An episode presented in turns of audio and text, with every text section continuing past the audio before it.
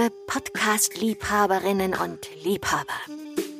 Herzlich willkommen im Hörbuch- und Podcaststudio Wortwelten Berlin bei meinem Podcast Yara trifft.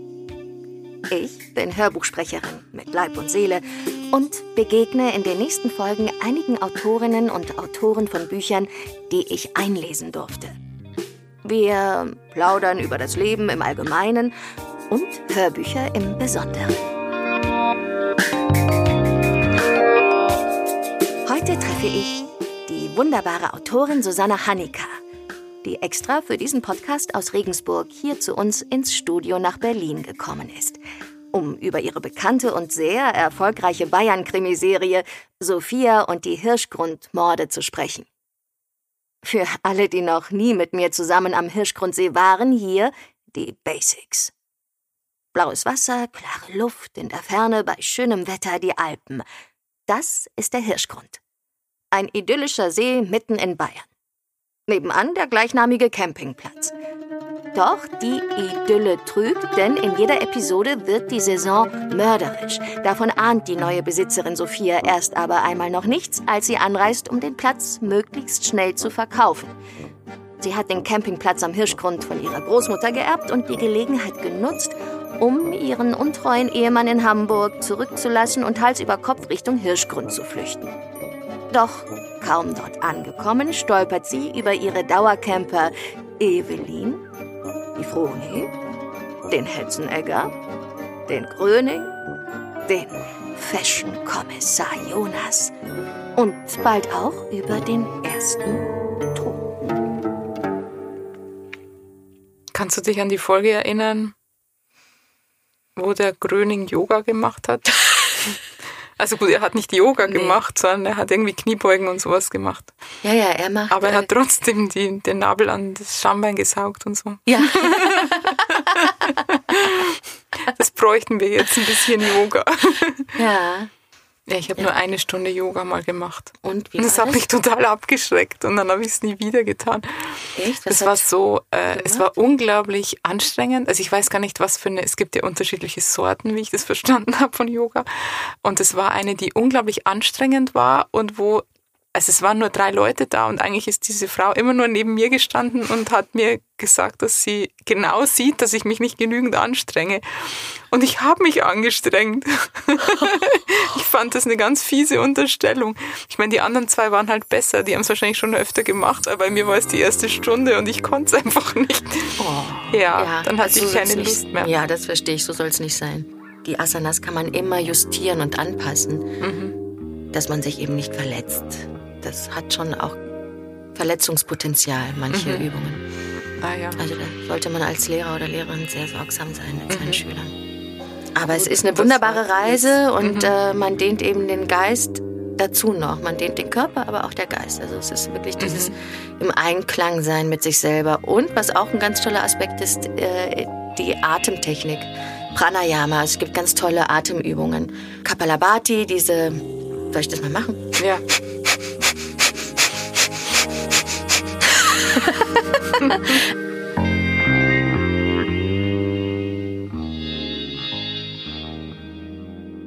Mir hat mal eine alte Frau gesagt, die war irgendwie schon 90. Es war nicht die Hildegard, es war schon eine echte Person. da habe ich zu ihr gesagt, ah, sie, sind, sie gehen auch schon wieder rum, wo es gerade geregnet hat oder es hat noch immer geregnet oder so. Und dann hat sie gesagt, wenn sie mal nicht mehr rumgeht, wird sie sterben innerhalb kürzester Zeit. Und so war das auch. Die war dann irgendwann, ist sie zu Hause geblieben und war dann tot sofort. Mhm. Irgendwie komisch. Aber das Rumgehen ist anscheinend total wichtig. Deswegen, also der Gröning macht's richtig, die Hildegard macht's richtig. Ja. Auch mit Gehwagerl noch ja, unterwegs. Ja, ihr Gehwagel. Es ist so toll, wie das zum Einsatz kommt. Liebe Susanne, diese Leserfrage hat uns auch erreicht. Was war deine lustigste Recherche? Wir haben einen Nachbarn, der ist ein Versicherungsvertreter. Und zu dem bin ich mal gegangen und habe ihn gefragt, ich gesagt, also stellen Sie sich vor, ich schließe heute eine Lebensversicherung auf meinen Mann ab. Der, okay. Und dann, ich gesagt, ja, und am nächsten Tag bringe ich meinen Mann um. Würde ich dann die Lebensversicherung kriegen? Und er, also er weiß eigentlich, dass ich Bücher schreibe, aber er hat mich dann so schief angeschaut und hat dann so gemeint, hm, also sobald die erste Rate bezahlt ist, kann es eigentlich ausbezahlt werden. Und ich so, gut. Also ich habe deswegen gut gesagt, weil es meine Probleme in dem Krimi total gelöst hat. Und er dann wieder so schief geschaut und gesagt, aber wenn Sie heute zu mir kommen und eine Lebensversicherung abschließen und Ihr Mann morgen stirbt, werde ich das ganz genau untersuchen lassen, was mit Ihrem Mann passiert ist.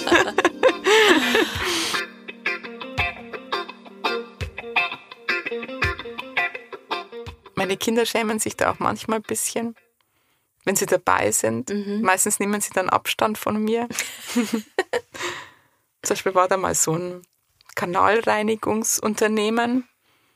Und da habe ich gesehen, die, die sind da gestanden und hatten da irgendwie wie so eine kleine Kamera auch und haben dann praktisch das, ich weiß nicht, irgendwas sich angeschaut. Und dann habe ich gefragt, ob ich das auch sehen kann, was man das genau sieht und habe dann gefragt, und würde man da jetzt auch eine Leiche zum Beispiel sehen? Könnte man so eine Leiche finden? Und die waren super irritiert drüber. Meine Kinder sind alle in alle Richtungen verschwunden. Die Mama, was die fragt die? Die Mama, die ist so schlimm. Das habe ich noch gar nicht verwertet. Ja, eben. Ich kram gerade in meinem Kopf. Das gab es nee, noch nicht. Nee, das gab es nicht. Aber Kanalisation, nicht jede Recherche äh, die sind da am, führt zu einem ja. Ziel. Ist es ein Problem für mich, dass ständig Leute sterben müssen? Eigentlich gar nicht. Ja, das ist jetzt gemein, aber es sterben ganz oft Leute. Also ich will jetzt nicht sagen, die haben den Tod verdient, weil kein Mensch hat den Tod verdient. Aber das sind schon meistens immer unangenehme Leute. Das sage ich immer zu meinen Kindern, wenn irgendwas Blödes passiert und man sich über irgendjemanden ärgert. Und dann sagen sie immer, wieso ärgerst du dich eigentlich nie? Also ich ärgere mich natürlich auch manchmal, aber oft ist es so, dass ich mich nicht ärgere über Leute, auch wenn sie was Blödes tun. Und dann sage ich immer, na ja, wenn er mich besonders ärgert, dann bringe ich ihn im nächsten Band um. ah, das ist aber, ja dann auch eine Art Therapie. Mhm. Aber tatsächlich mache ich es nicht. Einmal habe ich es gemacht. Also nicht bei den Campingkrimis, aber vorher in diesem bayerischen, da habe ich mal einen umgebracht, den ich gekannt habe. Der hat mich so genervt und da habe ich sogar Sachen reingeschrieben, die wirklich passiert sind. Ich hoffe, es liest niemand. Oder ich sage mal, ich hoffe, es liest niemand, der den Zusammenhang herstellt. Aber das mache ich nie wieder. Also jetzt mache ich es nie wieder. Es war nur ein einziges, ein Ausrutscher war dabei. Wobei ich mir schon überlegt habe, weil mich haben schon einige Leute angesprochen, die wollten, dass ich praktisch sowas wie die Hirschgrundis schreibe, aber ohne das Krimi-Element, weil die sagen, das funktioniert doch genauso gut, ohne dass jemand stirbt. Und ich habe darüber nachgedacht und tatsächlich glaube ich, dass es, ähm, das ist halt das Spannende noch dran. Also es sind zwar jetzt keine unglaublich spannenden, also nervenzerfetzenden Szenen drinnen, aber es ist trotzdem so, dass die Leute miträtseln, wer war jetzt der Mörder. Hm. Wobei mir auch viele sagen, sie mögen es halt, dass das nicht so grausam ist. Dass man das eigentlich nur so als Nebeneffekt hat, dass da jemand stirbt und dass der gar nicht so im Vordergrund steht irgendwie. Aber ich ja. glaube, ich könnte es nicht schreiben, ohne dass jemand stirbt. Hm. Tut mir jetzt echt leid für den, der sterben muss. Aber tatsächlich mache ich mir darüber erstmal nicht Gedanken. Also ähm, wenn ich mir überlege, wie der neueste Plot ist, gehe ich immer von dem Konflikt aus. Also wieso wird der jetzt umgebracht und wer ist es, der umgebracht wird?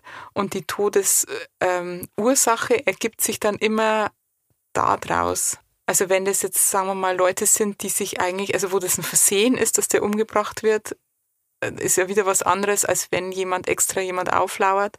Oder wenn eine Frau, Frauen bringen Männer meistens anders um als Männer Frauen. Wobei hauptsächlich da jetzt Männer umgebracht werden. Spricht das für meine Geisteshaltung oder so? oder? Ja. Das sind fast, also im zweiten ist es tatsächlich eine Frau. Irgendwie das Sterben ist mir auch nicht so zentral wichtig. Ich glaube, mir geht es mehr um das Detektivische dann. Mhm. Also ich möchte mich auch gar nicht so sehr aufhalten damit, ähm, Also wahrscheinlich darf ich das auch nicht zulassen, dass ich Mitleid mit dem Opfer habe, weil eigentlich, also ich habe schon mit jedem Mitleid, der, der so gewaltsam sterben muss. Und das ist auch nicht lustig. Deswegen, also ist Cozy Crime irgendwie auch so ein Widerspruch in sich, weil eigentlich ist Sterben jetzt nicht lustig. Ähm, und das, das eigentliche Thema ist ja die detektivische Arbeit. Und dass man rätselt, wer das jetzt gemacht haben könnte und was für ein Motiv da dahinter steckt. Und ich weiß jetzt nicht, wenn man Thriller schreibt, da legt man ja schon sehr viel Wert auf, wie derjenige stirbt und beschreibt es sehr genau. Das ist mir total unangenehm. Also nicht nur, also mir ist das Lesen schon unangenehm von solchen Stellen. Also früher habe ich ganz viel Thriller gelesen und äh, inzwischen kann ich das nicht mehr. Äh, und tatsächlich schreiben finde ich auch ganz schlimm. Es ist zwar so, dass ich es könnte, das ist irgendwie ähm, ganz komisch, weil ich mir eine Zeit lang gedacht habe, ich äh, will das nicht und deswegen kann ich das auch nicht. Aber ich könnte auch total grausam schreiben. Aber das irgendwie, das macht was mit meinem Kopf, was ich nicht will. Ich will einfach nicht grausam sein. Vor allen Dingen jetzt ist es ja so, mit, mit dem ganzen Feedback, das ich jetzt kriege, merke ich halt, dass die Leute auch sowas wollen. Also die wollen ja eigentlich nicht, die wollen nicht durch, also jedenfalls meine Leser, es gibt bestimmt andere, die wollen ja nicht durch Gewalt unterhalten äh, werden, also die genießen ja das nicht, sondern die wollen eigentlich wissen, wie es bei den Hirschgrundis weitergeht. Die wollen in diesem Universum leben und deswegen ist es ganz gut, sobald die Leiche abtransportiert ist, ist wieder alles Paletti und gut, weil eigentlich ist das auch ein bisschen spooky, dass die so, so umschalten können. Ah, oh, jetzt ist eine Leiche gefunden, zack, der ist weg und schon machen sie wieder ihre Zitronentarts. ist ja eigentlich auch nicht lustig. Das andere ist, dass es ja auch Hirschgrundis gibt. Die dürfen ja nicht sterben. Also es geht gar nicht. Und man hat dann schon irgendwann das Problem, als zum Beispiel der Gröning ist total alt und die Hildegard ist total alt. Und ähm, ich werde da tatsächlich angeschrieben. Sie wollen nicht, dass der Gröning stirbt und die Hildegard. Nein, bitte nicht. Das geht gar nicht. Nein. Aber der ist jetzt schon 87. Irgendwann. Auch zum Beispiel der Milo ist so alt, der ja. Hund. Ah, ja. Ich weiß wirklich nicht. Also eigentlich, eigentlich müsste der jetzt irgendwann sterben. Aber mir tun meine Fans so leid. Die hassen mich so, wenn der arme, stinkige Milo stirbt. der so rumpupst. Ja. ja, und der Gröning. Also ich weiß gar nicht. Ich finde es so lustig, dass sie den Gröning so lieben. Weil das, also ich will jetzt nicht sagen, dass mich der Gröning nervt. Also mich nervt der Gröning nicht. Aber äh, die, die Schwierigkeit ist schon, wenn jemand so schwerhörig ist, das ist äh, schon furchtbar nervig, wenn jemand immer so wichtige Details dann nicht mitkriegt.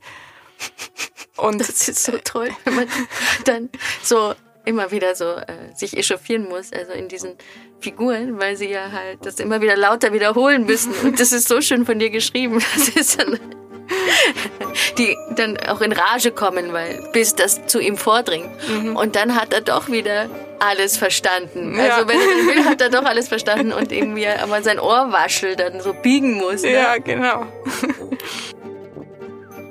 Neugierig stand ich auf und lehnte mich aus dem Fenster. Dort sah ich Stella und ihre Brautjungfern beim alltäglichen Morgen-Yoga. Saugt euer Schambein nach oben zum Bauchnabel, sagte Stella gerade mit ihrer Yogalehrerinnenstimme. Saugt euren Bauchnabel zur Wirbelsäule. Heute freute ich mich, dass der Gröning halb taub war. Bring die Arme über die Seiten nach oben, sagte Stella, fließ in die Vorbeuge. Während Stella ihren Mädels mit sanfter Stimme die Anweisung zum Stuhl gab und so etwas sagte wie Utkatasana, machte der Gröning direkt neben ihr Kniebeugen wie Turnvater Jan. Ich hörte seine Kniegelenke bis in den ersten Stock krachen. Wie bist du eigentlich zu so einer professionellen Hörbuchsprecherin geworden? War das dein Berufswunsch von Anfang an? Also ich weiß, du warst erst Schauspielerin und dann hast du dich ganz auf deine Stimme konzentriert. Aber so wie ich das verstehe, ist für dich ja ein Hörbuch und Schauspiel auch relativ ähnlich, weil du ja trotzdem die Figuren lebst. Also dass es ja. eigentlich so ist, dass das Hörbuch dir die Möglichkeit gibt, als Einzel Schauspieler alle Rollen zu übernehmen. Ja, also das hätte ich mir auch gar nicht vorstellen können. Also als junge Frau habe ich das gesucht, die Bühne und diese körperliche Erfahrung und dieses sich verausgaben und auch körperlich am Ende sein nach so einer Aufführung. Man ist mhm. dann, man schwitzt, man ist angestrengt äh, bis in die Poren, man lebt das durch und durch. Also mhm. diese körperliche Erfahrung brauchte ich. Die brauche ich auch nach wie vor. Also ich brauche auch diese körperliche Seite. Und das ist natürlich in dem Hörbuchbereich anders. Man ist ja da statisch in dem Studio und äh, arbeitet ausschließlich mit der Stimme. Und das ist auch eine Erfahrungsreise. Also von Hörbuch zu Hörbuch bin ich da auch gereift, weil man ja eben alle Emotionen dann ausschließlich mit der Stimme herstellen kann. Mhm. Der Körper, also ich habe gelernt, den Körper einzusetzen, was ich vorhin erzählte, immer auch aus der Mitte zu sprechen oder angebunden zu sein um eben alle Emotionen abrufen zu können. Und dass mir das so gut gefallen könnte, hätte ich auch nicht gedacht. Also ich musste auch über diesen Weg der Bühne gehen und dieses sich abarbeiten und auch nicht mehr können und dann wieder schmeiße ich mich auf die Bühne und äh, wieder äh, ist man fast am Ende. Mhm.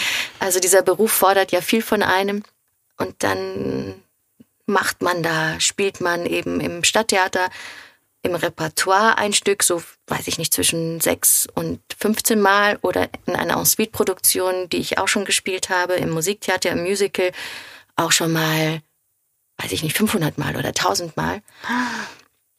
Und das äh, galt es alles, glaube ich, zu erleben. Da bin ich wahnsinnig dankbar, dass ich das alles äh, spüren durfte.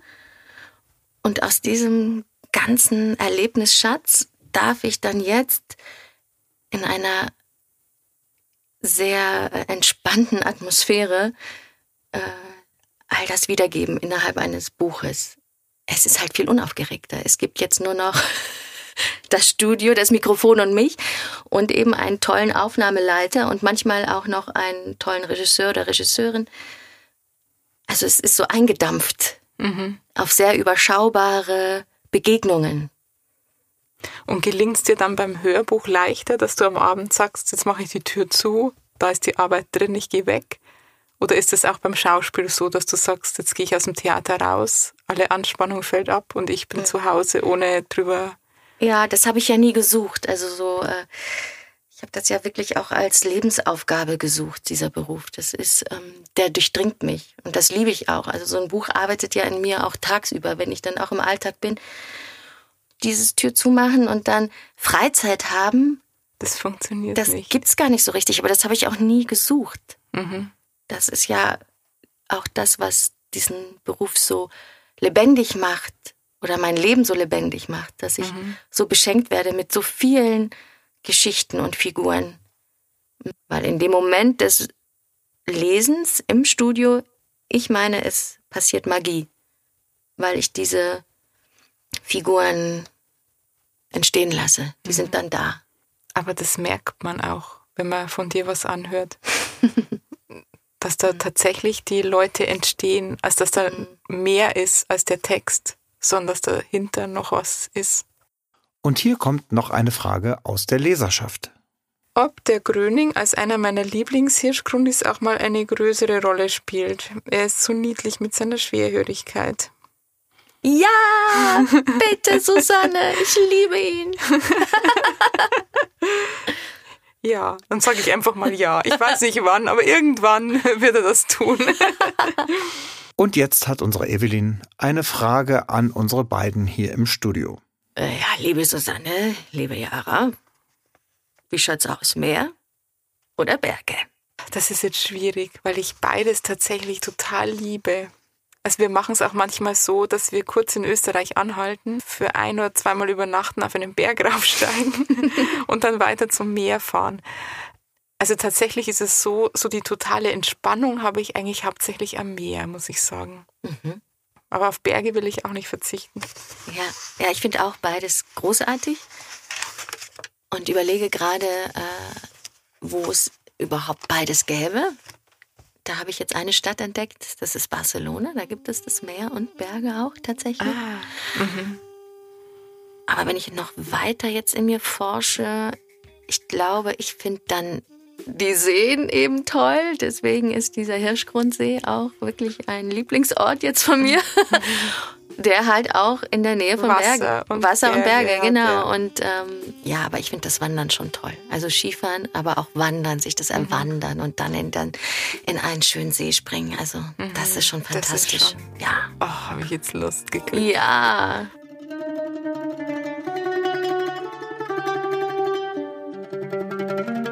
Das war die sechste Folge meiner Podcast-Reihe Jara trifft Susanne Hanika und die Hirschgrundis.